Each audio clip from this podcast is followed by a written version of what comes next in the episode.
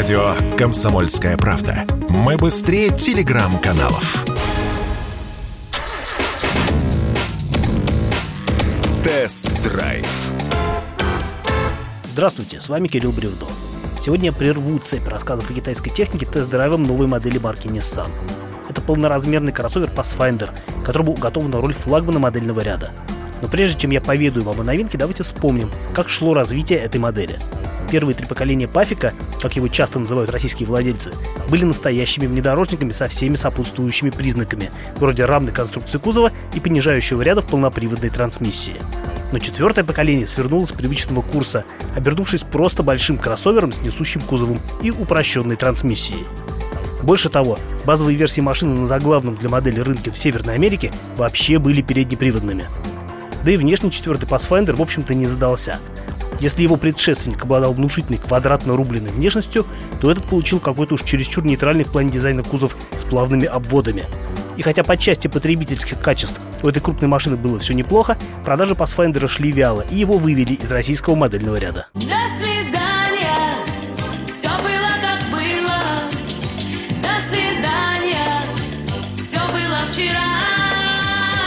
Но вот в начале прошлого года Nissan представил новое, уже пятое поколение Пафика. Концепция осталась неизменной. Это опять полноразмерный кроссовер с тремя рядами сидений. Вот только внешность машины поменялась радикально. Он снова стал выглядеть монументально за счет внушительного передка с крупной решеткой радиатора, ромбовидных светодиодных фар и раздутых колесных арок. Настоящий атлет. А вот по технике прогресс оказался умеренным. Под его капотом все так же V-образная бензиновая шестерка 3,5 литра, расположенная поперечно. Только вместо вариатора теперь девятиступенчатый автомат. Кстати, в отличие от прежнего Pathfinder или, например, кроссовера Murano с таким же мотором, здесь не стали менять настройки для снижения мощности до 249 сил, чтобы минимизировать транспортный налог. Так что владельцам нового Пафика придется платить по полной за все 275 лошадей. А это больше 40 тысяч рублей, если говорить о Москве. Ведьмаку заплатите чеканной монетой, чеканной монетой. О-о-о. В отличие от других ниссановских моделей для российского рынка, которые выпускались на заводе под Петербургом, новый Pathfinder имеет американские корни. Тем не менее, кроссовер адаптировали под наши условия эксплуатации. Например, поставили иные пружины и амортизаторы, чтобы подвеске было проще справляться с крупными неровностями. Зато и дорожный просвет чуть увеличился. Всего на сантиметр с хвостиком, но и за это спасибо. А еще в переднем бампере появились омыватели фар. Тоже полезная вещь, ведь чистотой наши дороги не отличаются, как известно. Давайте заглянем в салон. Ого, да здесь тоже все не так, как прежде.